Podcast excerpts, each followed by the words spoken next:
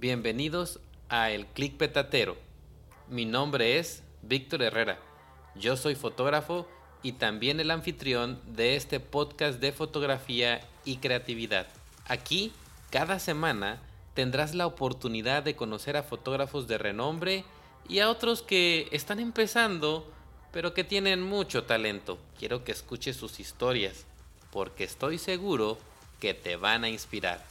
Nos compartirán sus experiencias, consejos y conocimiento para ayudarnos a mejorar en nuestra propia fotografía. Hablaremos de todo, desde la fotografía de bodas hasta el fotoperiodismo, del futuro de la fotografía, de la creatividad y uno que otro tema existencial. Te invito a suscribirte al podcast y no perderte ninguno de los episodios. Si te gusta lo que escuchas, te agradecería mucho si calificaras el podcast en tu plataforma de preferencia. También puedes enviarnos tus preguntas y sugerencias a través de nuestro número de WhatsApp más 52, que es el código del país, y el número 961-359-4972. Estoy ansioso de conectar contigo y escuchar tu opinión. Empecemos sin más rodeos el capítulo de hoy.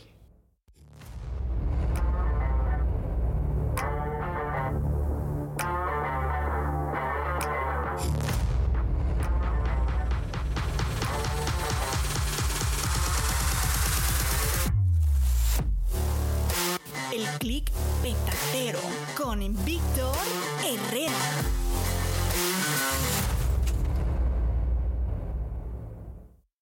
Pues hoy tenemos un invitado de la península de Yucatán. Nuestro invitado es Elías Martínez.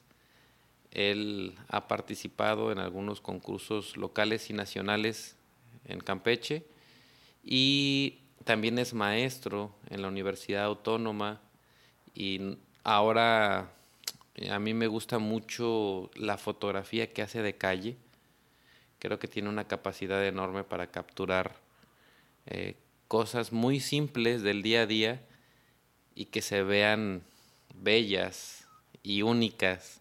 Nos da esa capacidad de poder viajar hacia el lugar y querer conocer eh, los alrededores donde vive Elías.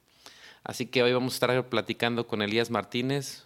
Muy buenas tardes, días, noches a la hora que escuchen el podcast. Bienvenido, Elías. Muchas gracias, buenas tardes, ¿qué tal? ¿Cómo están? Muy bien, Elías.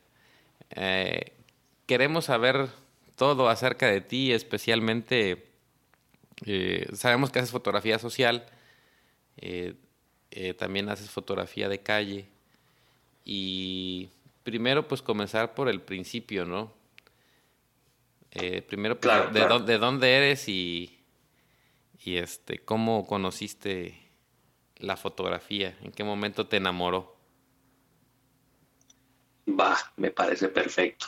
Muy bien, yo soy de un pequeño, bueno, ni tan pequeña, una ciudad bastante grande, una, en una isla llamada Isla del Carmen, Ciudad del Carmen. Se encuentra en el estado de Campeche, en la península de Yucatán.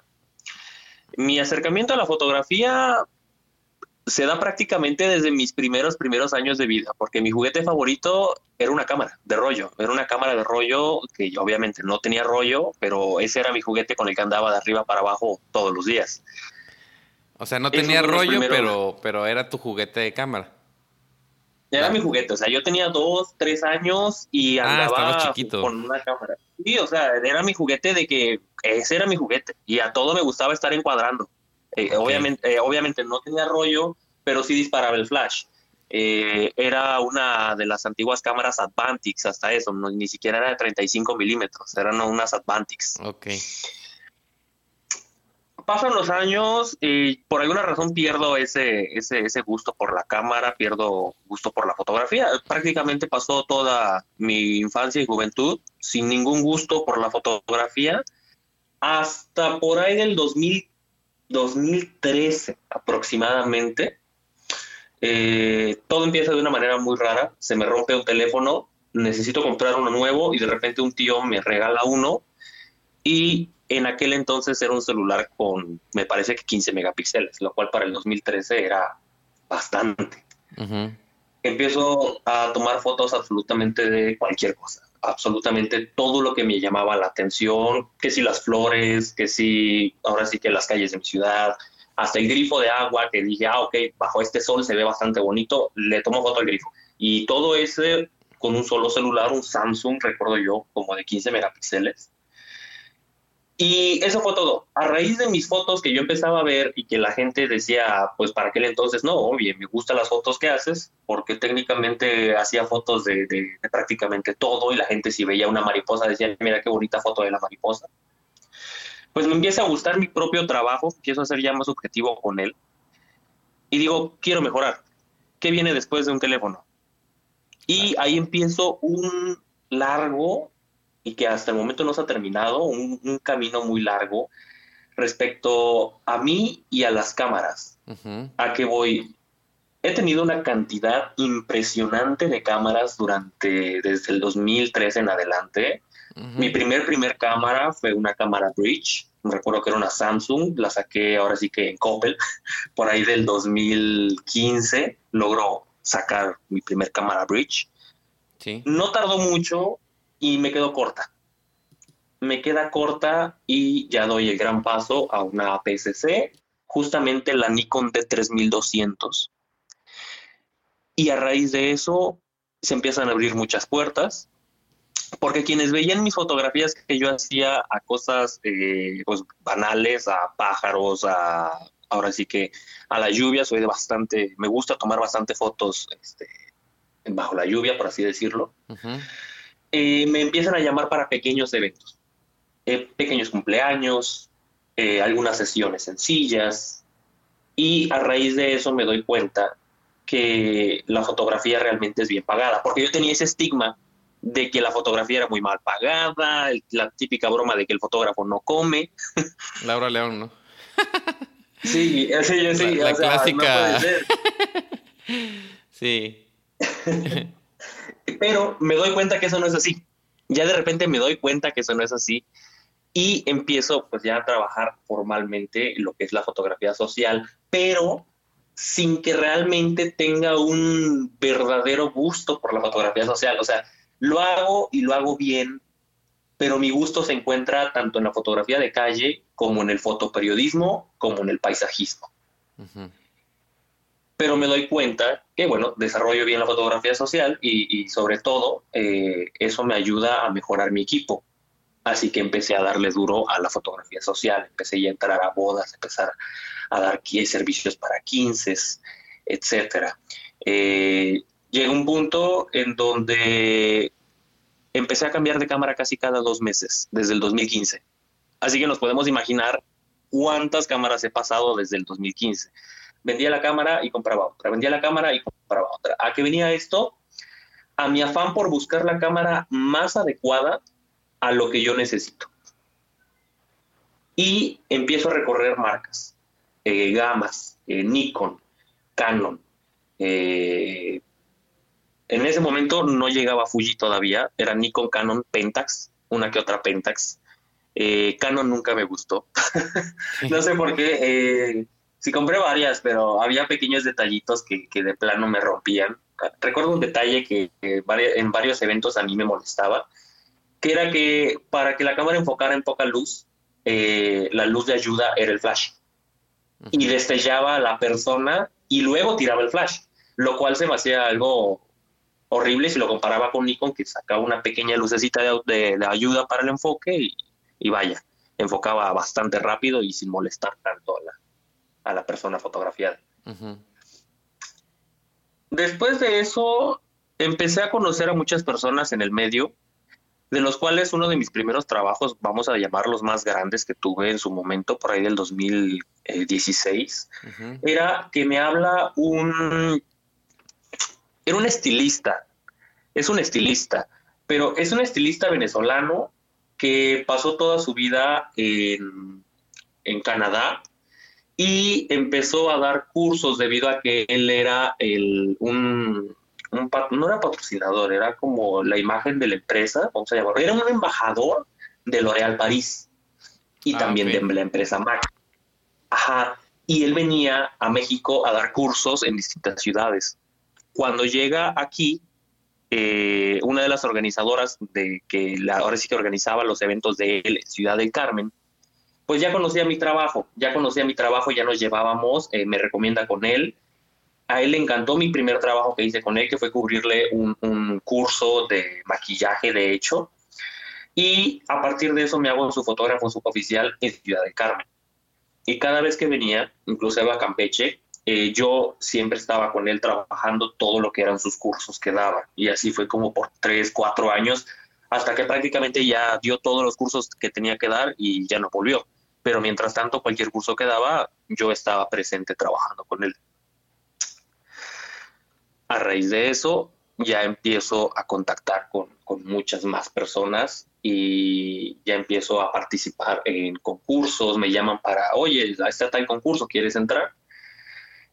Llega un punto en que hice una mala administración respecto a esa compraventa de cámaras que tenía y pasé de tener una cámara relativamente buena a tener una cámara que la verdad era terrible. Era una Nikon D70 de 6 megapíxeles, creo que del 2005. Pero a pesar de eso, con esa cámara fue con la que gané mi primer lugar en fotografía deportiva. Con esa cámara, un 70-300, un par de fotitos y eh, en un evento deportivo que hubo aquí en la, en la isla, logré ganar un primer lugar entre 25 participantes. Y a partir de ese primer lugar es que ya me digo, esto es lo mío y lo mío es la fotografía y de aquí en esto me voy a empezar a dedicar a la fotografía de lleno. Aparte llevaba una carrera en la universidad, pero bueno, yo seguía, yo seguía ahora sí que con la idea de dedicarme de lleno a la fotografía social y sobre todo eh, de calle, de calle. Ya empezaba con algunas fotografías de calle, porque en un principio empecé con paisajismo. Ajá. Poco a poco me fue despertando el interés por iniciar la fotografía de calle. Un detalle que yo siempre he tenido muy en mente en la foto de calle es eh, no molestar a las personas. O sea, no incomodarlas, no molestarlas, porque mi idea siempre es tratar de tomar todo de la forma más natural posible. Es más, si, ni siquiera se enteran que tomé una foto mejor. Pero eso me causa luego un dilema porque ya actualmente está ese problema de que pues no se puede tomar fotos eh, a personas sin su previa autorización. Y a eso que empieza a causar un dilema en mí porque yo ahora sí que todas las recomendaciones, por así decirlo, que tuve en su momento para hacer fotografía de calle, era de documentales, pero era de, documentales de fotógrafos en otros tiempos, en donde no había este problema de, tanto la, autorización y todo eso, sobre todo eh, Carter-Bresson con Henry. Eh, con ese fotógrafo viendo muchos documentales de él, viendo documentales del momento decisivo y todo ello, fue que me emocionó más por la fotografía de calle. En ese momento inició nuevamente mi búsqueda por una cámara que se ajuste a la fotografía callejera y es cuando doy por primera vez con mi primera cámara Fuji, de la cual quedé encantado, enamorado y quedé ya pegado a la marca Fuji, porque técnicamente es lo que buscaba. Después de recorrer tantas cámaras, llego a Fuji, si no mal recuerdo, con una X20. Ah, mira, sí. Mm, sí, con un sensor súper chiquitito. Pero la cámara, como era tan, tan coqueta, chiquitita, me, ahora sí que me, me invitaba a salir a hacer foto y como no tenía sonido de obturador, pues entonces eso me ayudaba bastante a no crear, eh, ahora sí que, distracciones entre la gente. Tenía un buen zoom, hecho recuerdo que tenía zoom, y gracias a eso ya puedo empezar a desarrollar mucho mi fotografía de calle. Eh, más que nada buscando perspectivas que la gente no, no, no vea mucho. Digo, llego a lugares importantes y lo que primero se me viene a la mente es no hacer la misma foto que todo el mundo ya ha hecho ahí. Algunos atardeceres. De hecho, yo soy, yo soy enemigo de los atardeceres. no, no, no me gustan los atardeceres en sí, porque siento que es de lo más eh, normal que puede, puede haber eh, respecto a que cualquiera pueda hacer una gran foto de un atardecer. Y ahí es donde me dedico a buscar cosas que no cualquiera pueda hacer, ya sea entre los arbustos, subiéndome a lugares altos, eh, pues más que nada ahí es donde empiezo a, a experimentar más con la fotografía eh, digital. Eh, posteriormente entró un curso de fotografía eh, con un fotógrafo llamado Juan Pablo Delgado Berman, que es campechano, igual de aquí, pero hizo varias series de fotografías, las llevó a Alemania, las presentó en Alemania, en varios museos de Alemania, y se casó en Alemania y se quedó en Alemania. Ah, mira. Pero llega, sí, sí, se quedó en Alemania y luego se pasó a Bielorrusia, luego a Rusia, estuvo en varios lugares por ahí llevando varios trabajos campechanos, los llevó a presentar a varios museos de allá. Entonces él regresó ahora sí que a su tierra natal unos meses y dio un, par de cursos de fotografía. Me inscribo con él y a raíz de eso, ahora sí que me dedico tanto a fotografía digital como ahora también a fotografía análoga, porque Juan Pablo Delgado Berman era de trabajar mucho la fotografía análoga y pues me despierta igual esa, curiosidad, ese amor por, por la fotografía más, eh, no sé, la análoga se siente más eh, íntima es un proceso más tardado, es una dedicación más grande a cada foto que, voy a hacer. Pero esa combinación entre trabajar lo digital y lo, y lo análogo eh, me llevó a pensar más sobre cada, cada foto que hacía al momento de hacerla digital. Ya no hacía mil fotos, ya, ya trataba de ser más selectivo con la foto que quería. Y sobre todo porque yo utilizo mucho Facebook para, para compartir mi trabajo y no permito que mis publicaciones excedan las cuatro fotos. Así que no solo fui más, eh, mm, ¿cómo decirlo? No solo fui más exigente con mis fotos, sino que también fui muy exigente con lo que iba a subir. Si hacía 10 fotos, de esas 10 era muy exigente y solo dejaba 3.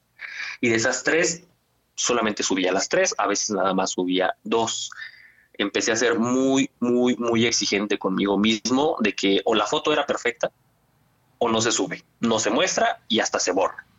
Y así fue como empecé a tener ahora sí que un proceso de qué fotografía subía, qué fotografía no, para tampoco estar subiendo cualquier cosa que se me ocurriera. Y empiezo a trabajar mucho en, en, más que nada volver a ver mi trabajo, qué me salió mal, qué pude haber hecho, qué, qué, qué pudo haberse visto bien, y pues prácticamente así, desde ahí me he dedicado a, la fotografía este, callejera, solo con Fuji. Fuji es la que se dedica ahora sí que conmigo a la fotografía callejera. Y pues más que nada eso. más que nada eso. Oye, Elías, y en tu proceso, por ejemplo, de, de edición para fotografía de calle, trabajas con alguna receta y se va limpio el JPG o haces este, postproducción en Lightroom con un RAW?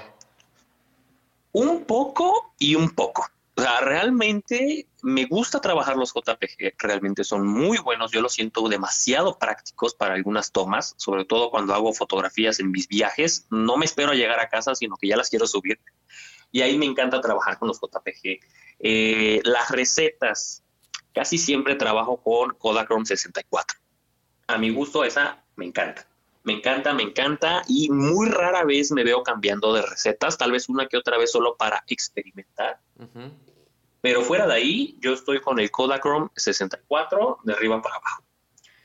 Eh, tal vez por ahí una que otra receta que trate de asimilar el Fujifilm C200, pero no salgo prácticamente de esas.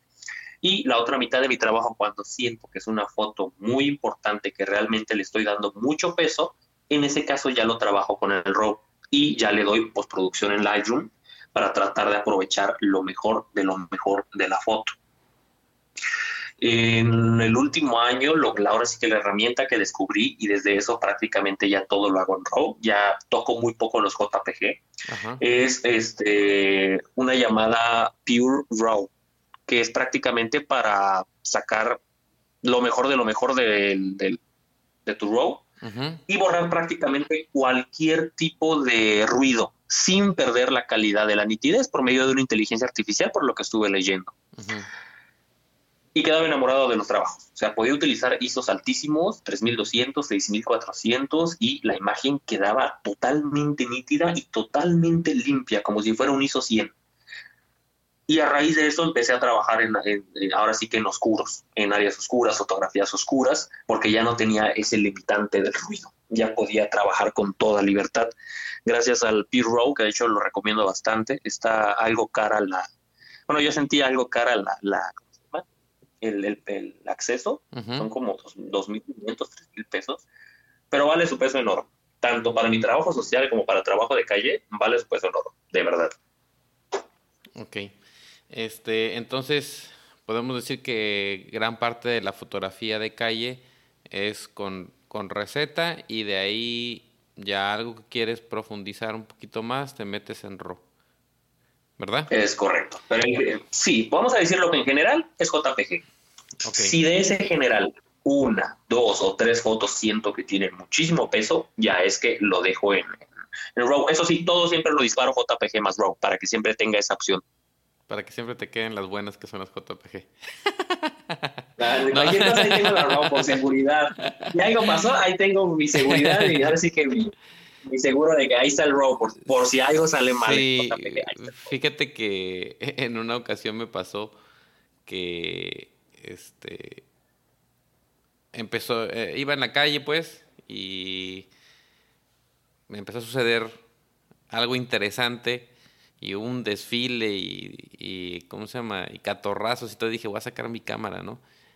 Pero normalmente cuando traigo mi camarita así, que es para calle, siempre la, la traigo en JPG, con, con ya mi, mi, receta para que luego llegue, las baje y, normalmente pues eso se va a quedar nada más en JPG. Pero como ya era luego algo importante, dije, no, digo, a lo mejor esto luego lo puedo le puedo sacar algún provecho y, y le cambié a, a RAW, ¿no? Para tener este pues la versión en y la versión en JPG por si había necesidad de, de luego exprimir más eh, el RAW. Pero, pero sí, tienes toda la razón, o sea, ahí a veces nos queda como respaldo en dado caso de que no nos llegase a gustar algo en particular, poder trabajarlo luego o poder procesarlo después, ¿no? En tu caso, Elías, eh, a mí me gusta en particular, digo, yo viví en, en la península de Yucatán, aunque sea es del otro lado del, de la península, va por, por Cancún y esa área de ahí. Eh, me gusta mucho la manera en cómo haces que algo simple digo algo simple, que es algo que vemos una calle eh, tal vez por la que pasas todos los días, o tus últimas fotos que subiste acerca de la feria, y digo, ¿cuántos eh, eh, yucatecos no hemos ido a una, a una, ¿cómo se llama? una feria, cuántos mexicanos no hemos ido a una feria, pero tu fotografía transmite como si incluso ni siquiera fuera México, ¿no? como si estuvieras en otro país. Eh, ¿Tienes tú en mente cuando vas a hacer fotografía de calle algún tema en específico que dices, hoy quiero hacer este, una serie sobre calles o quiero, o quiero transmitir esto en especial? Este, ¿Llevas algo previo? De hecho, sí, de hecho, sí. Normalmente a veces, obviamente es espontáneo, pero eso me sucede cuando estoy en casa. De repente tengo la idea y eh, lo anoto en el blog de notas y ya a veces hago días específicos. Digo, ok, eh, este día yo sé que viene la feria, por ejemplo, vamos a tomar en cuenta las de la feria, y a partir de este día yo quiero empezar a ir al menos dos, tres días a la feria, pero solo con el afán de buscar las mejores tomas. O sea, las mejores tomas eh, voy a veces con, con algunas ideas como por ejemplo la primera que tuve fue utilizar el ahora sí que el, trazo de luz y exposiciones muy lentas.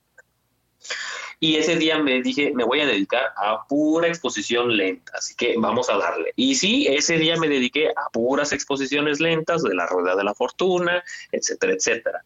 Lo que dio en ese momento a de hablar mucho es que a pesar de que hemos tenido una feria, dos ferias anuales tenemos aquí en, la isla, tenemos dos, una en, abril, que le llamamos la Feria del Mar, y una en eh, julio, que es la, feria que se hace en vacaciones, porque aquí el 16 de julio se celebra cuando, ahora sí que cuando nos hicimos isla, ¿no? Cuando se nos dio el título.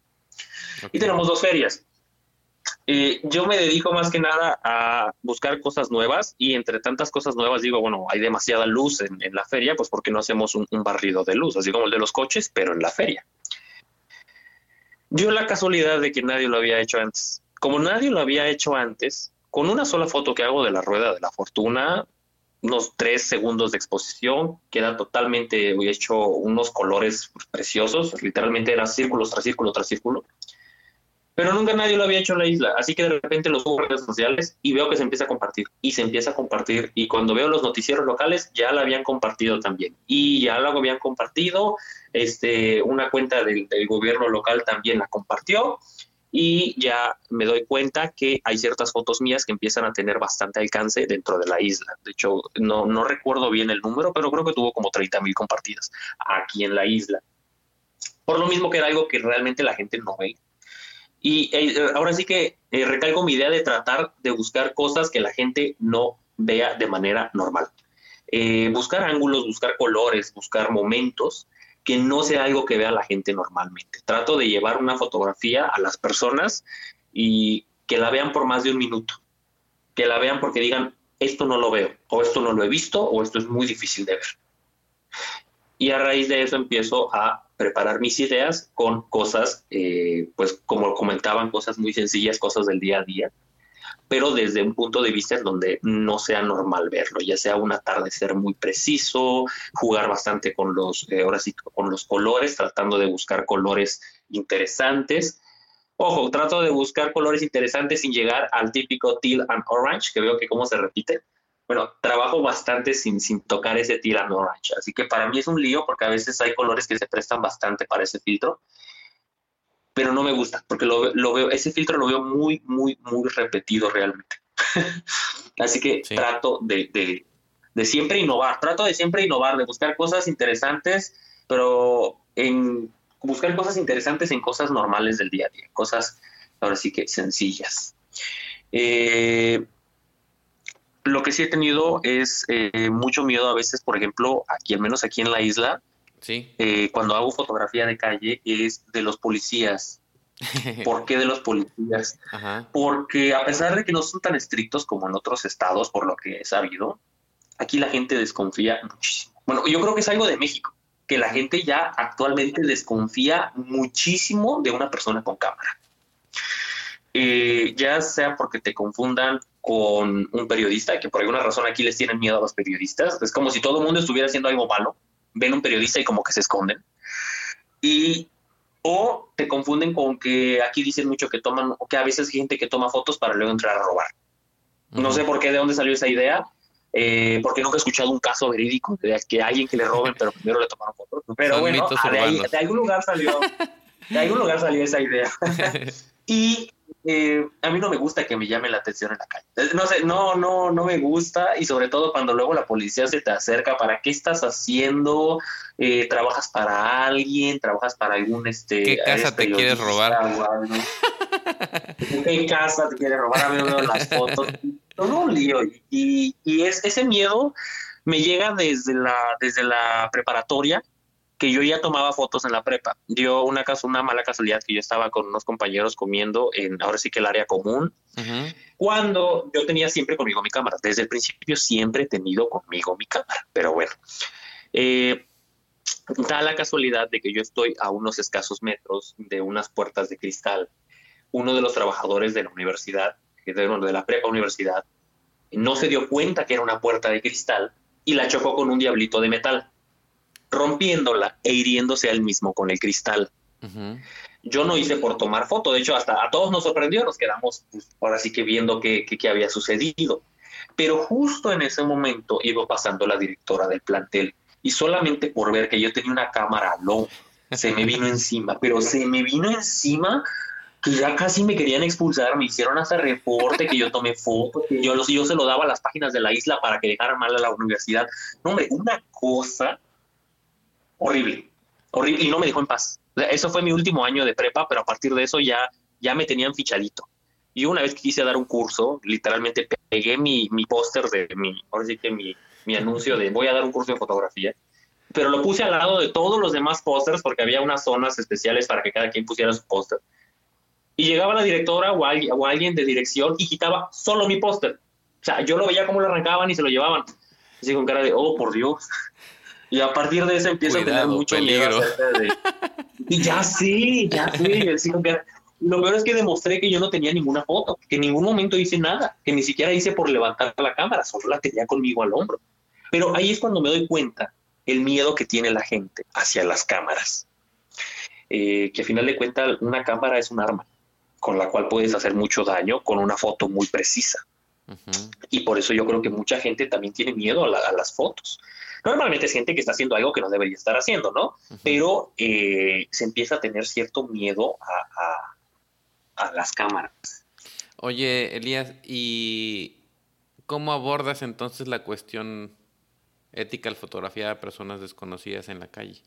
¿Les pides permiso o cómo le haces ahí? Llega un punto en el que si no son personajes principales, o sea, trato de evitarlas. Llegó un punto en el que inclusive empecé a tratar de evitarlas eh, para no meterme a mucho lío, porque incluso si pido permiso, eh, muchas veces he tenido respuestas de no o este o se les hace bastante raro. Lo que pasa es que aquí en la isla, como somos una pequeña isla, aquí la gente no es muy, muy, muy apegada a ese tipo de, es que, ¿qué estás haciendo? Pues, fotografía artística. ¿Y qué es eso? O sea, para ellos solo existe la fotografía como un periodista. No, no existe algo más allá de la fotografía para la mayoría de las personas en esta isla. Y a veces cuando uno pregunta, disculpe por una fotografía, es que se ve padre, es que etcétera. No, no, no, no sé para qué las quieres, no, no. Y así se ponen de no, no, no, no, no. Llega un punto en el que mejor preferí hacer mi fotografía de calle evitando tener personajes principales, evitando tener gente. Y las pocas veces que tengo gente son muy al fondo. O sea, ya no es algo de que le estoy tomando una persona, no, son bastantes personas, salen de fondo, bueno, algo muy general. Sí. O cuando sí aprovecho para tratar de utilizar personajes principales, es en los eventos, porque aquí hacen muchos eventos culturales de toda índole. Bueno, ahí ah, yo sé que la gente va a prestarse. Para eso. Ándale, ahora sí que van a prestarse a que les tomen fotos. Ahí con toda la libertad puedo hacer las fotos que yo quiera. Y luego agradecidos están porque se las encuentran en mis redes sociales y me dicen, no, hombre, qué padre foto y así. Y bueno, gracias a eso es que he podido desarrollar cierta fotografía, que ya no sé si se llama exactamente de calle de calle, pero bueno, pongamos que son eventos que suceden en la calle, así que sí es fotografía de calle. no, sí, fíjate que hay por aquí en tu perfil que vi este unas fotografías como que eran de una marcha. Ajá, sí, sí. Este, que también me encantaron esas fotografías, están eh, impresionantes. Porque fíjate que, que, tu, que tu fotografía, tus colores, eh, me transmiten precisamente como si estuviera viendo fotografías de hace muchos años, este, con esta cuestión un poco clásica, pero estas que son, eh, que eran en blanco y negro, también me daban esa misma sensación, ¿no? Y, y parecían mm, como si fueran a parar a, al periódico, ¿no? Eh, es una marcha. Ah, estaría padrísimo. Eh, es una marcha y se ven incluso este, que algunos van corriendo y, y este está interesante. Obviamente tienes otras que son como de un carnaval o algo así, que, al final del día, al final del día es fotografía de calle, ¿no? O sea, eh, ahí tal vez ya no te ponen pero porque obviamente las personas están expuestas para que se vean, ¿no? Y, y como aquí en, Chiapas, por ejemplo, pasó ahora la, la fiesta grande que salen los parachicos y todo eso, pues la gente está expuesta y obviamente sabes que pues van a llegar muchos fotógrafos o van a llegar medios y pues no puedes estar diciendo pues oye no me no me tome fotos no pero no sí sí. pero e, esta ese trabajo que hiciste ahí que es en blanco y negro y que se ven ahí como si, no, no, no, recuerdo exactamente, pero eran como estudiantes, parece que era una marcha estudiantil o algo así, y se ven ahí corriendo, ¿no? Y eh, está muy bonito la manera en cómo transmites eh, esos momentos de tu día a día, ¿sí? ¿Cómo haces que una calle, por ejemplo, con un con una luz muy bonita del sol y una bandera, que tal vez sea una calle en donde todo mundo pasa varias veces y que a lo mejor no percibe esos pequeños detalles. Y creo que eh, la fotografía que haces en la calle, Elías, eh, es muy buena y que nos, nos transmite la idea de visitar el lugar a donde vives, que es algo que le comentaba yo en algún capítulo de este podcast a, Memo, a, Nunu, que está en Canadá, que está en una isla, por cierto. o, a, menos que sea una enfermedad de solamente los que viven en una isla, ¿no? puede pero, ser. Pero él, él, está en una isla y entonces este dice, pues mi isla es muy pequeña, en un ratito la puedo, este, puedo llegar a un extremo y al otro. Y, platicaba él precisamente de cómo rincones que para tal vez algunas personas que pasan todos los días, él los ve con unos ojos totalmente diferentes. Entonces, en tu caso, en tu fotografía eh, de calle, yo veo precisamente eso. Eh, yo ahorita que, estamos platicando, bueno, no sabía, sabía que eras de la península, pero y sabía que eras de Campeche, pero no sabía que vivías en Ciudad del Carmen. Tenía como que la vaga idea de que estabas más cerca de Mérida que, que, que de, ¿cómo se llama? De Campeche, ¿no? Este, tenía como que esa, esa idea. Y, y, yo decía, quiero conocer, o sea, yo me imaginaba que era un, un pueblito de, de Yucatán, o sea, cerca de Mérida. Ves que entre Mérida y Campeche hay muchos poblados muy bonitos y muy, muy coloniales. Entonces yo digo, ahí, por ahí debe de vivir Elías. y, y, quiero, y, y, quiero conocer, ¿no? Y fíjate, tantas veces que hemos, es, eh, hemos pasado en algunas ocasiones cuando vamos a ver a la familia, ahora que vivimos aquí en Tuxtla, porque te digo que yo estuve viviendo este 18 años en, Riviera Maya y ahora vivimos aquí en Tuxtla Gutiérrez, Chiapas y bueno, pues vamos a ver a la familia y pues pasamos, nos gusta mucho hacer la travesía en, en carro, a veces nos vamos por Chetumal y a veces nos vamos por, por aquí por Tabasco, subimos este, ahí a Isla Guada, Campeche y bueno, tienes que pasar forzosamente este, la isla, ¿no? Ciudad del Carmen. Ciudad del Carmen, sí. Pero te prometo que jamás pensé que, que era ahí. o sea, pensé cualquier otro lugar menos Ciudad del Carmen. Entonces, eh, ah, eh, creo que eso es algo muy bueno, Elías. O sea, esa capacidad que tienes de transformar algo que hemos visto y como como lo que sucedió en la feria, ¿no? Que, tomas una foto de la feria, muchas veces vas a la feria y tú lo ves con un ojo diferente, eso hace que, como dices tú, nos detengamos y, apreciemos un poco más la fotografía y digamos, ¿a poco esto es aquí? No me digas, ¿y cómo le hizo? ¿Verdad? Este... Sí, sí sucede bastante. Sí, y, creo que eh, e, esas cosas, no sé si también tengan que ver, obviamente, lo voy a decir de esta manera, a mí me gustan mucho los colores de Fuji. Los colores de Fuji a mí me dan este aire bohemio. Yo no sé si tendría la misma impresión tus fotografías si fueran tomadas con Canon, con unos colores más vívidos, que por más que busques, no sé, cada marca tiene sus, yo, yo utilicé Nikon, utilicé Canon y ahora uso Fuji.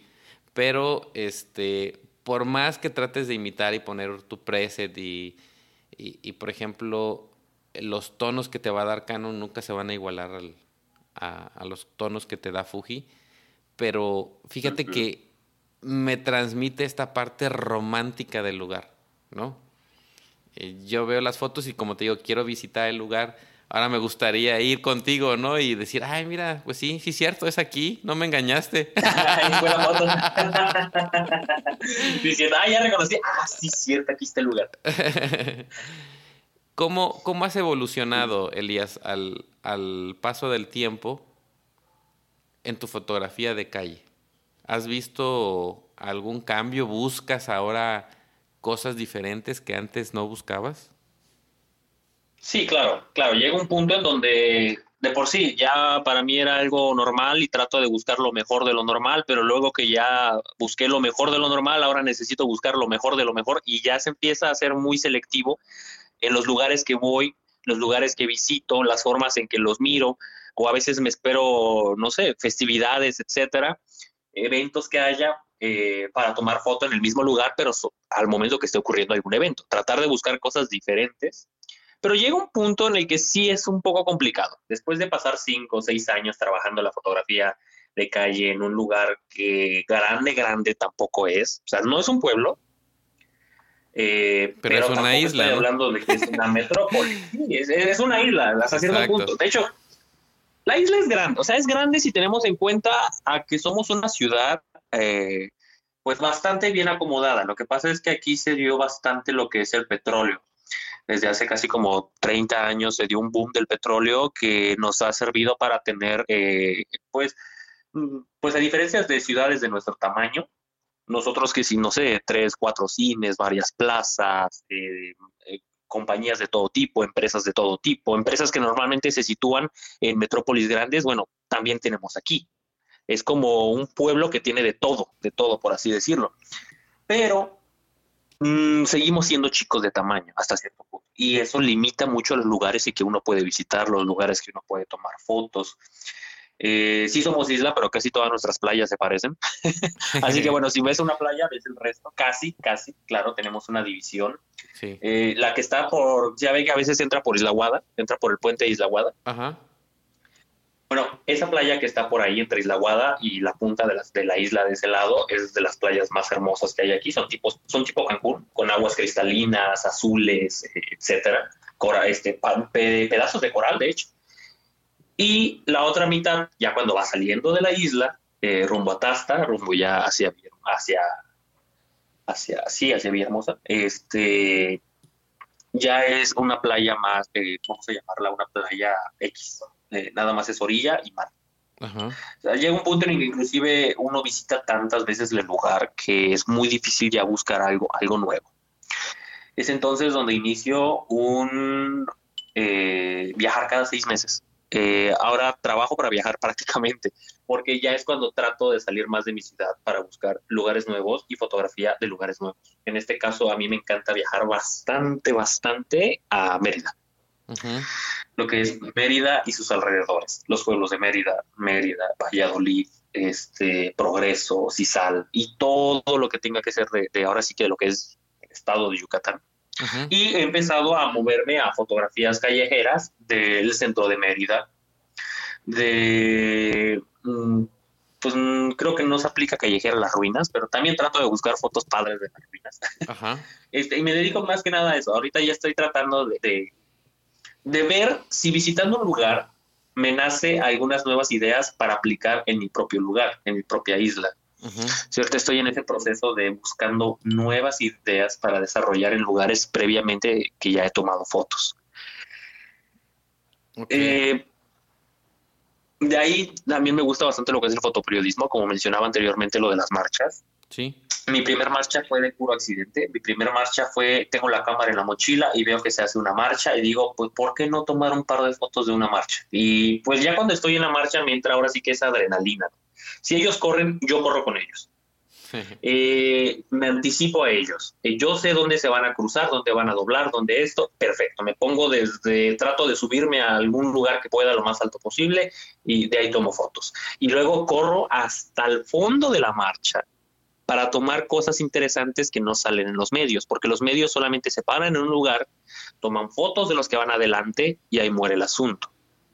En este caso, yo trato de recorrer toda la marcha desde los de adelante, los del medio, los del fondo, tomo foto de atrás para adelante, de, los lados, a veces me sitúo en una calle eh, viendo de, ahora sí que de un lado de la calle a otro, sabiendo que va a pasar en medio de la calle, este, ahora sí que el, contingente. Y nada más espero a que pasen hasta encontrar el momento perfecto en que tomo la foto. Eh, busco emblemas, busco, busco banderas, busco cosas que puedan representar algo, símbolos, íconos. Y a raíz de eso me dedico en las, en las protestas a buscar esos símbolos, esos iconos, eso que va persiguiendo la gente. Y igual mencionaba las fotos blanco y negro, es con la chica corriendo, fue lo mismo, corro hasta delante de ellos, o a veces corro con ellos mientras tomo las fotos, ahí, ahí va la ráfaga de 11 tiros, una va a salir bien, alguna va a salir bien, ahora sí que enfoque a todo lo que da de la pantalla y corro junto con ellos y voy tomando fotos, voy tomando fotos. Es muy exhausto, pero para mí la adrenalina de una buena protesta es lo que me hace andar toda la protesta y de principio a fin y sacar las mejores fotos que pueda de protesta. Y eso que no son para periódico, no trabajo para nadie. Todas esas fotos solo son para subirlas a mi face y compartirlas con quienes participaron en la protesta para que tengan... Mi idea de participar en la protesta es colaborar con ellos. ¿Por qué? Una fotografía es muy poderosa, trae un mensaje enorme. A veces una protesta, si no es bien fotografiada, es como si nunca hubiera existido la protesta. En cambio, si queda una gran fotografía de la protesta, entonces sí, sí se hizo la protesta, se hizo en grande y todo el mundo se enteró de la protesta. Hay registro de lo eh, que sucedió. Hay registro, pero si es un registro épico, bueno, vamos a llamarlo épico, un registro fuerte, pues entonces ya como que ya la gente empieza a hacer conciencia de lo que pelean, de lo que buscan. Sí. Porque ya están viendo una imagen que les llama, que les dice qué están peleando, quiénes están peleando. Y de hecho yo estaba colaborando con los, ahora sí que con los estudiantes. Yo también todavía soy estudiante de esa universidad. Hubo un pequeño problema con un rector y querían ahora sí que sacarlo para, ahora sí que sacarlo para afuera, ¿no? este, pero sí querían sacarlo, que renunciara. Y se pusieron fuertes esas protestas. Y es cuando yo me encargo de asistir a cada una. Y todas las fotografías las encarpetaba y se las entregaba a los líderes de protesta para que les llegara a todos ellos. Lo subían a las páginas, las redes de, ¿cómo se llama? Eh, los medios tomaban mis fotos y pero técnicamente yo fui la cara de la protesta en cuanto a las fotos. Casi todas las fotos importantes salieron eh, de mi cámara, de esa protesta. De esas, porque fueron como cuatro. ¿Y ahí cómo le haces, Elías? Por ejemplo, eh, si el periódico toma tu, el periódico toma tu foto de ahí del, del Facebook. ¿No? Por el momento los periódicos... O te habla por teléfono o te contactan o algo así. No, los periódicos están muy muertos. los periódicos prácticamente no hacen eh, alusión. Más que nada son medios digitales los que ah, estuvieron compartiendo y Sí, los periódicos aquí se podrían decir que los pocos que quedan inclusive estaban comprados. Se sabe, se supo eso y no publicaban absolutamente nada de las protestas. Nada, nada, nada, nada, nada. Medios digitales sí publicaban, muchos se comunicaban directamente y me pedían el permiso de uso. Pero yo realmente desde que hago fotos para, para protestas, lo único que pido es mi nombre. No pido nada más. Yo les digo, inclusive se las voy a dar sin marca de agua. Se supone que estas fotos son para ustedes, estas fotos son para que las usen, estas fotos es mi apoyo hacia la protesta, la forma en que puedo ayudar a que tengan éxito. Ahora bien, sí pido nada más que se mencione quién fue el que tomó las fotos cada vez que se vayan a publicar. Y así lo estuvieron haciendo. Ponían mi nombre y subían las fotos, subían el botón de fotos, empezaban a compartir. Eh, y bueno, llega un punto en donde se gana la pelea, se ganó y las fotos quedaron ahora sí que para el recuerdo, tanto de los maestros como de los estudiantes que, participaron, quedaron ahora sí que contentísimos con la, cómo se cubrió el, evento. Lamentablemente no tuve ninguna invitación de parte de ningún medio, a pesar de que vieron el buen trabajo, eh, pues no hubo una invitación de ningún, de ningún, de ningún medio en general. Ok.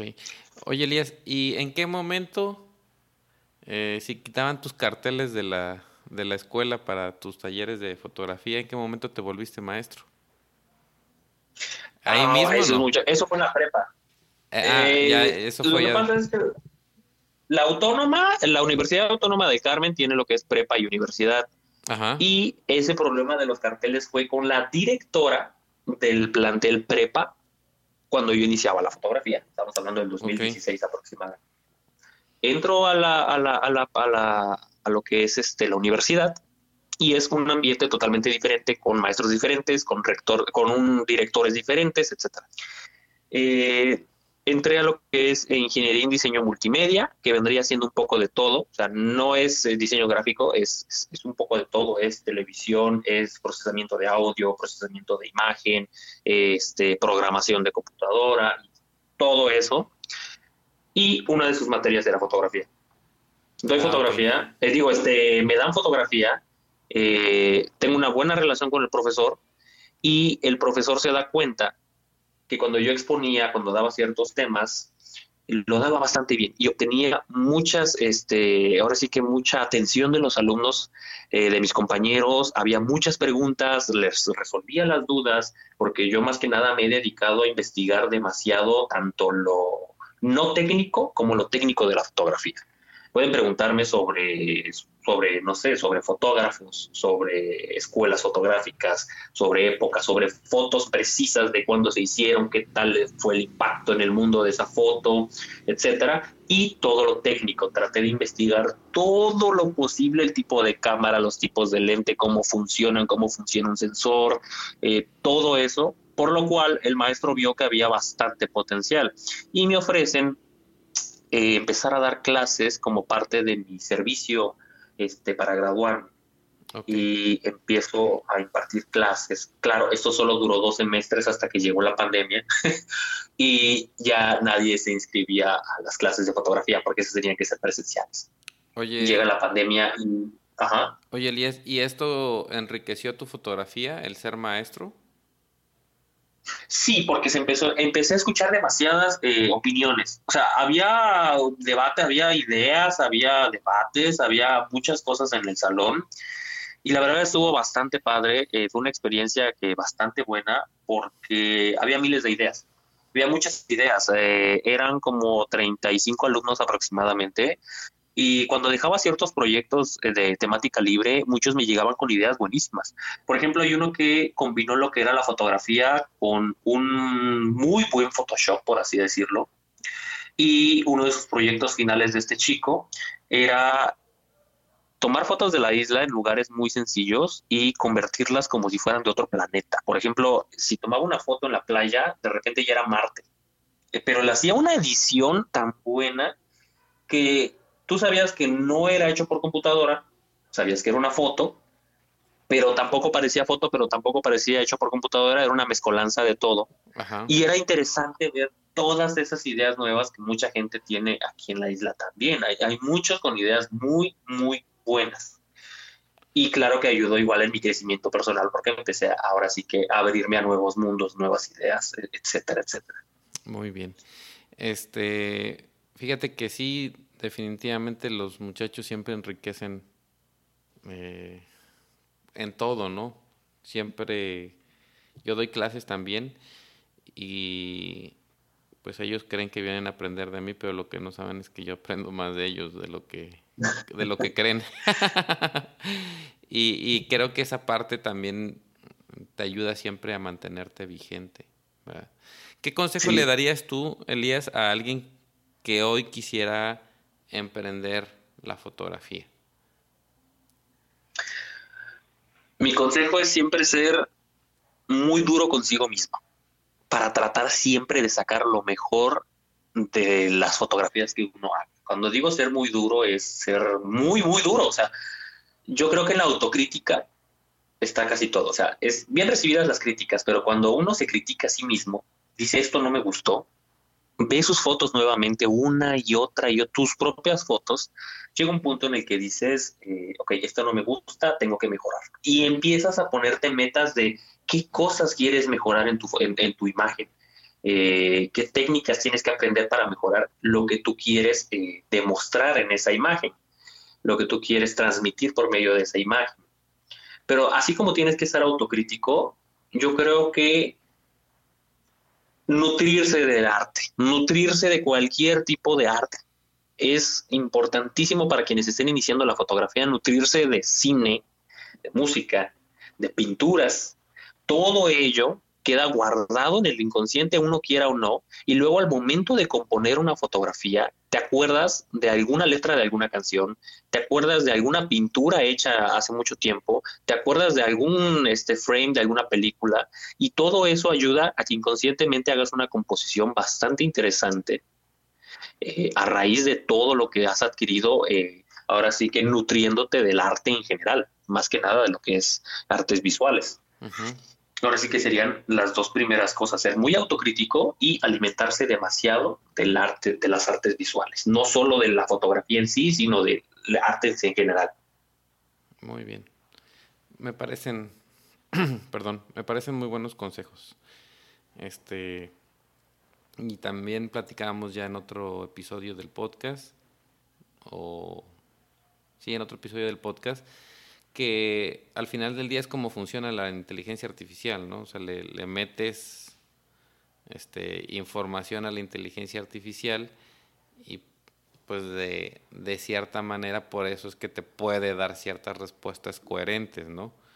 Entonces, el mismo principio, o sea, es el que funciona con nuestro cerebro, pues de ahí se están copiando.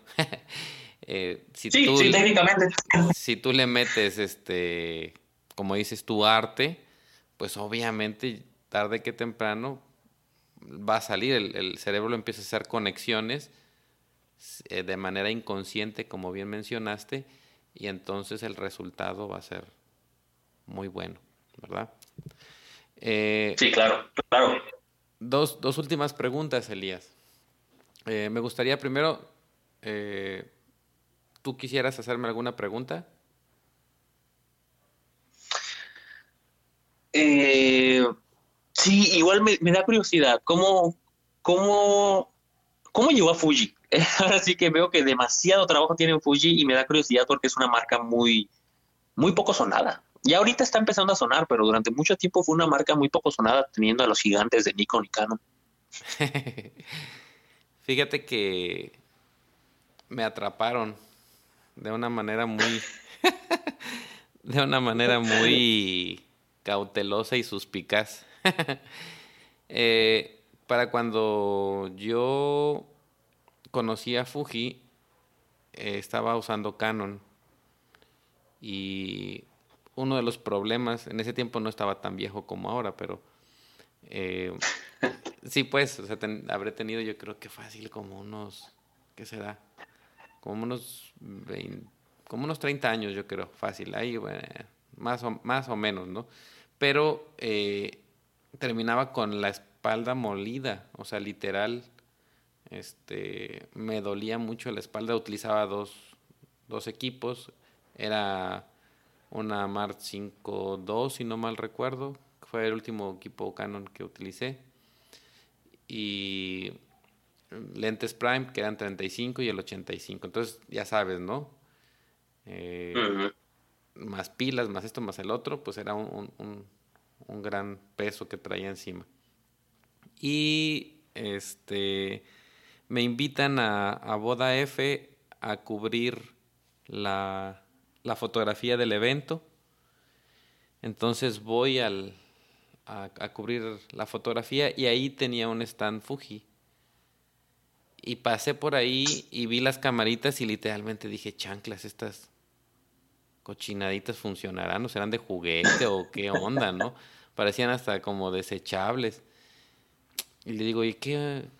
O sea, Fuji, para mí Fuji eran rollos. Toda la vida eh, mis papás utilizaron Fujis, compraban las cajas de, rollos Fuji, ese era el, el, rollo por excelencia en, en, el estudio de la familia, ¿no? Fuji. El papel era Fuji. Entonces, sí, sí identificaba la marca con fotografía, pero nunca con, con cámaras. Entonces me acerqué al stand y literal, o sea, me burlé, ¿no? Les dije, ¿a poco funcionan estas camaritas? Este, ¿y qué onda? Muy sacale punta el, el, el, chico Canon, ¿no? Y, y el, el, señor muy tranquilo me dice, sí, pues es, este, son, son cámaras, es un sistema diferente. Y ya me empezó a echar el rollo. Me, en cuanto la tomé, me encantó porque como que viajé al, al pasado y me recordaba mucho las cámaras de mi abuelo, de mis papás, con los controles este, para la velocidad y para, para el ISO, el diafragma que lo movías en el, en el objetivo. Eran cositas así como, como que te invitaban a, como dices tú, te invitan a hacer fotografía, ¿no? Entonces, eh, me la prestan, ¿sí? Y literal me la dieron un día. Y, y yo casi siempre el lente que más he utilizado es el, el 35 milímetros, que es el 23 en, en Fuji. Me la prestaron con, con, el lente Prime, el 23 1.4, y era, eh, era una X, era una XT10. O sea, literal puse la Canon este, y la Fuji y, y vi los resultados y dije, no juegues sí funciona. sí, sí, funciona. Sí, funciona mejor. y, con, y, con, la ventaja de que no pesa. Entonces, este, comencé primero, pues dije, no, o sea, este, este la agarro de respaldo en un ratito que no tenía nada que hacer, pues ya le tomaba eh, durante el día. Después, ya para el otro día que la tenía que entregar, toda la mañana sí me aventé el evento con la pura Fuji. Y en ese tiempo, pues todo mundo, pues o sea, decían APSS y Fujifilm, o sea, ni al caso, ni la volteaban a ver, ¿no? Y Canon y Nikon, o sea, igual. Eh, platicábamos también en otro episodio, eh, bueno, ahorita te platico, pero eh, ahí así fue como, como caía Fuji. Literal terminé el día y en esa ocasión me compré mi primer cuerpo y mi primer lente. Llegué y este a vender todo el equipo y a pasarme por completo a, Sí vi un error desde, desde, el, desde en aquella cámara, porque obviamente Fuji estaba en pañales, con el enfoque. O sea, el enfoque de la XT, de la XT1, perdón, el enfoque de la XT1, pues era muy malo, o sea, era pésimo. Y, en, en, el estudio, porque en ese, en ese tiempo en el estudio éramos varios fotógrafos, y, me hacían burla. Incluso si vas ahí a... el otro día me encontré un, un, un, este, un video, ¿no? Porque llegando, llegando, pues lo que hice fue decirle a mis compañeros fotógrafos del estudio, le dije, mira, aquí está, este, esta camarita pesa menos y a lavarles el coco, ¿no? De que se tenían que cambiar a Fuji. y este, y me dijeron, no, no, no, ¿cómo crees? Entonces, por ahí, ahí en, mi YouTube hay un video viejísimo en donde a uno de mis fotógrafos le tomo un video, ¿no? Y le, y le digo, mira, la maletona que tiene que utilizar, este, su camarona que tiene que usar, y yo nada más con mi camarita chiquita y nada, y es lo único que traigo. Entonces, así fue como me, me agarraron eh, aparte que siento que a partir de ahí mi fotografía cambió también bastante. Como que estos pequeños cambios que haces te hacen como que redescubrir la fotografía y como que volver a agarrarle el amor, ¿no? A, la foto. Entonces, este, pues desde entonces soy Fuji y pues ya ahorita ya traigo muy tatuada la, la marca. a lo que voy es, hace mucho tiempo eh, pues comenzó originalmente Olympus, ¿no? Si no mal recuerdo, con eh, los sensores de micro... Ajá. Exacto. Y, y, pero quien realmente le metió toda la carne al asador fue Fuji. Nikon y, y Canon se durmieron y hasta luego, ahí quedaron, ¿no? Ahorita quisieron meterse y Nikon de plano no sirvió su, su camarita chiquita, ¿no? y Canon, pues ahí le va haciendo la lucha y pues la ventaja que tiene Canon es que hay muchos fotógrafos que, que usan Canon, ¿no? Entonces ya es más la tradición. Pero otra, otra cosa que está revolucionando y que otra vez Canon y Nikon están en pañales y se están durmiendo y otra vez Fuji les va a ganar son las simulaciones de película. O sea, ah, sí. Fuji, sí, sí, sí, sí. Fuji tiene tanto conocimiento del color, o sea, tanto conocimiento del color, que la verdad, o sea, ni Leica. Hay un fotógrafo que quiero mucho, que es mi amigo, espero que no escuche este podcast. que se llama Fernando. Bueno, no, ya, ya, ya la regué, ¿no? Pero, es Fernando, lo quiero mucho, pero cambió a Leica y la verdad me gustaban más su color, sus colores cuando era Fuji. Te digo que te transmiten esta parte de nostalgia, le dan un mood muy especial en el color, que aún una Leica, que es una cámara muchísimo más cara, los colores nada que ver. Entonces, creo que ahí Fuji otra vez les está llevando un camino recorrido a pasos agigantados que cuando estos monstruos quieran despertar, pues ya va a ser demasiado tarde, ¿no? Entonces, así es como, como llegué a, a, a Fuji, Elías. No, está, bastante interesante, porque sí, sí es cierto, sí es cierto. Todo lo que comentas son las fortalezas de Fuji, eso del tamaño está de está, está bastante padre. O sea, sí es cierto de que yo igual trabajaba con full frame, con Nikon, pero si era después de un largo día de trabajo llevar una Nikon con un par de lentes encima, un telefoto luego, eh, si era un dolor, dolor de, en mi caso dolor de cuello más que de espalda, pero si era un dolor horrible. Eh, porque yo no utilizaba arneses, los straps, yo era directamente con la correa de cuello de, que trae la cámara. Ajá. No, hombre, era una cosa horrible. Ya cuando paso a Fuji, bueno, tuve un dilema con, con, el tamaño de Fuji respecto a mi ciudad. Es que es el problema de, de, de la isla. Ven una cámara chica y no se toman en cuenta. Aquí es, el fotógrafo es el que, literal, pareciera que así lo dicen, el fotógrafo es el que tiene la cámara más grande. Tiene que ser Terminator. Tiene que ser Terminator. Y me pasaba porque yo andaba con mi Fuji, bien chévere, un compañero al lado de mí llevaba una Canon, eh, era una Canon sencilla, pero era, estaba grande, estaba tocha. Ajá y llega una señora de la nada, de la nada estábamos en una, estábamos en un carnaval y llega una señora y nos dice, este, usted es fotógrafo, ¿verdad? Y volteé a ver a mi amigo que tenía la cámara grande. Sí, sí, es que quiero fotografía para unos 15 años. Yo dije, no creo que lo vaya a contratar. Pero sí lo contrató. Y dije, ay, Dios. Se llevó el evento porque estaba más grande. Fíjate que sí, sí, sí, suele pasar, suele pasar. Este, pero para, eh, para mí es mejor o sea, para mí es mejor, bueno, en tu caso como fotografía de calle, con todos los sustos que te han pegado los policías, eh, creo que ah, entre más chiquita sea la cámara, menos miedo da, ¿no? Pero a mí sí, de hecho, ajá. Ajá, dime, dime. Dime, dime. De, de, hecho, la idea que tengo ahorita con el equipo es este dejar la XE4, que es chiquitita, bonita, hermosa. Ajá. Este, dejarla para pura calle y quiero mover, que ya es algo vieja, pero por el tamaño yo creo que está de, de, 10, es eh, la XH1. Ahorita estoy en búsqueda de una XH1 para, para elaborar. Ok.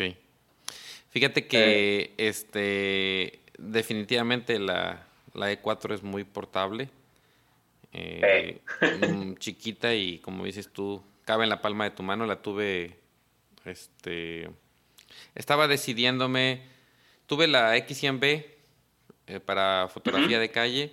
De ahí la vendí y estaba en el dilema de si comprarme una XC4 o una XT32, ahora que hubo el cambio, Este, sí. Yo soy más de reflex, soy más de, de ¿cómo se llama? De la serie XT que de la, la serie X. Pero yo, la verdad, yo ya estoy tan acostumbrado a ver por, por el visor y ya sé cómo va a quedar mi fotografía porque ya estoy viendo los colores y todo. Entonces, este, para mí eso de, del, fotógrafo purista que quiere ver, este, no ver la, la, pantalla LCD y que no sé qué, no, no, no, o sea, ya. La, la, ciencia, la ciencia está avanzando, la tecnología está avanzando y pues hay que aprovecharla. Yo ahí trato de que ya voy a ver más o menos mis colores y este cuando tiro JPG, por ejemplo, pues ya no le hago nada, ya nada más las saco aquí, las, eh, las paso por el este JPG mini para que se reduzcan en, el tamaño, las subo y busca, ¿no? Ya que se vaya el cliente con sus fotos o, subirlas a las redes. Cuando son bodas, sí, como ya tengo muy marcado mis colores, ahí sí utilizo ya un preset específico. Pero, este estaba en el dilema de esos dos, ¿no? Y entonces, este, tuve la XE4 y, este, la calé, pues está chiquita, está muy práctica y todo. Eh, y sí es muy buena para calle, ¿no? Y si es, creo que si es negra, todavía pasa más desapercibida, ¿no?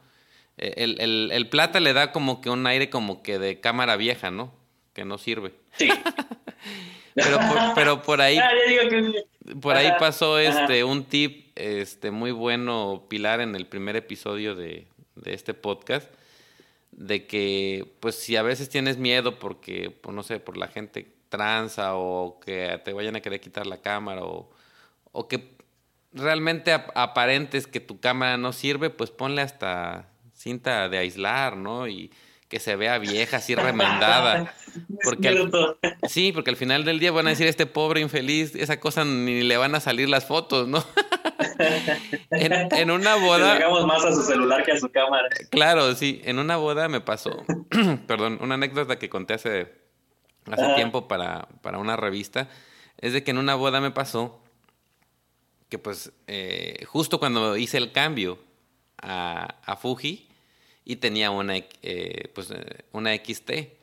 Entonces, este, pues yo andaba con, yo siempre he utilizado el 23, entonces andaba con mi XT 23 y sí tenía otro cuerpo con un 85.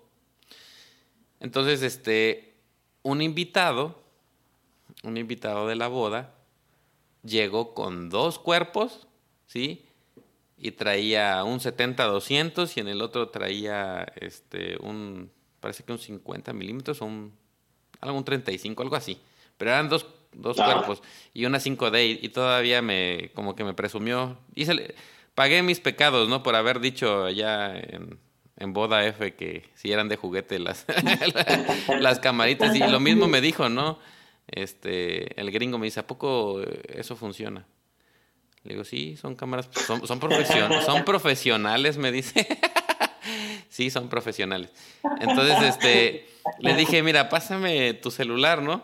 Pásame tu celular y tus datos y te voy a mandar unas fotitos para que veas. Entonces, terminando la boda, ya sabes, esa misma noche llegué a descargar las fotos para este, editarlas y al otro día mandarle y taparle la boca al, al, invitado que estaba en la boda, ¿no? Y, pues sí, se, sorprendió, ¿no? De que realmente pues funcionaran. Realmente era muy nueva la marca en aquel tiempo y era obvio que pues la gente no la conocía. Hoy por hoy pues ya, ya es más conocida y creo que cada vez, por ejemplo, ahorita con, con la serie GFX, pues estás agarrando un mercado mucho más profesional y están llegando y otra vez rompiendo esquemas que lo hicieron hace tiempo con, con la serie X al hacer que fotógrafos se cambiaran eh, de full frame a, este, a la serie X ah, y ahora,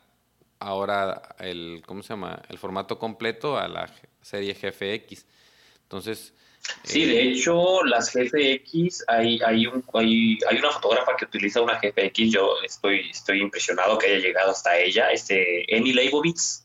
Ajá, sí, sí, sí, es muy este, buena. Y utilizando una GFX, yo sí con cara de, ay, Fuji llegó lejos. Sí, sí, sí, sí, porque es un, es, bueno, todos la tenemos como, como referente máximo de, del retrato, ¿no? Ajá. Sí. Pues este, Elías, ¿con qué te quedas de esta plática? Pues realmente estoy, estoy, ¿con qué me quedo? Me quedo muy contento.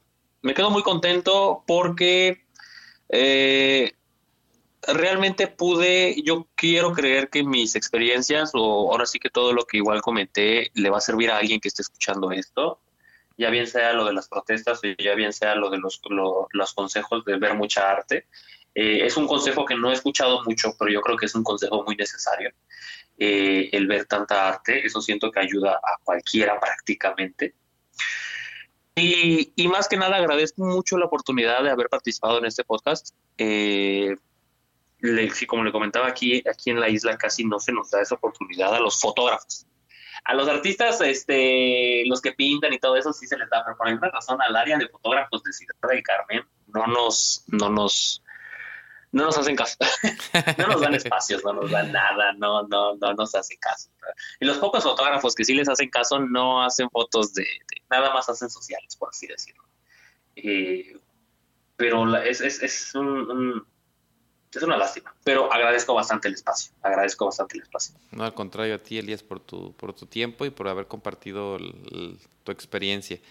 Este, al, inicio de la, de la plática, estábamos precisamente comentando sobre dónde encontrar la fotografía callejera que haces.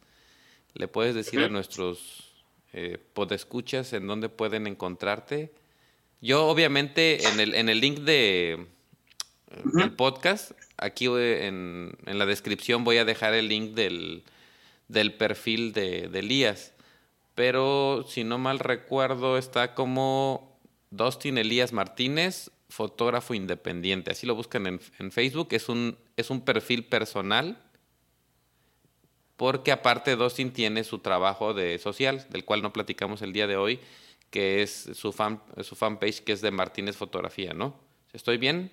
Elías? Sí, es correcto. Los sociales, todo lo social se va directo a De Martínez Fotografía. Así que De Martínez por el Dustin Elías Martínez, nada más, junto a las primeras letras. Ajá. y, sí, eh, de hecho mi página, mi perfil personal, el enlace que, compartió, es un perfil 15% personal y el resto del porcentaje es eh, todo mi trabajo. Eh, absolutamente todo mi trabajo que no sean sociales lo van a encontrar en ese perfil. hay de todo, eh, no estaría mal que se dieran una, ahora sí que una pasadita quienes están escuchando. ¿Por qué? Porque es lo mismo que les comentaba. Ver ideas nuevas siempre les va a ayudar a ustedes mismos a tener ideas mejores a través de referencias. Ahora sí que nutrirse de un poco de todo. Claro. Pues este, te agradezco mucho, Elías. Yo me quedo mucho con, con la importancia de compartir. Me gustó la idea de cómo puedes poner como tu granito de arena, ¿no? En la parte social a la hora de hacer la fotografía, dar, repartirla pues a la gente que está interesada y que también al final del día eso te sirve a ti para promocionar tu marca, porque el hecho simplemente de que le digas, sabes que te doy la foto, pero pues pon mi nombre para que sepan quién la tomó. Eh, esta parte de compartirlo sin ningún costo, a la larga eso te ha traído mucho más beneficio porque obviamente te has dado a conocer de, esa manera. Este, gracias por tu tiempo y este, seguiremos muy de cerca el trabajo que, que sigues haciendo en, fotografía de calle. Y bueno, ya la, la, próxima vez que pase por, por Ciudad del Carmen, pues ya te voy a tener que hablar para echarnos un coctelito ahí. Ah, se estaría de maravilla, ¿eh? Con todo gusto. Este, gracias, gracias por tu tiempo y gracias a todos los que escucharon este podcast. Esto fue el Click Petatero. Este podcast es patrocinado por Fujifilm de México y fujiclick.com. Con Fujiclick captura el mundo como nunca antes.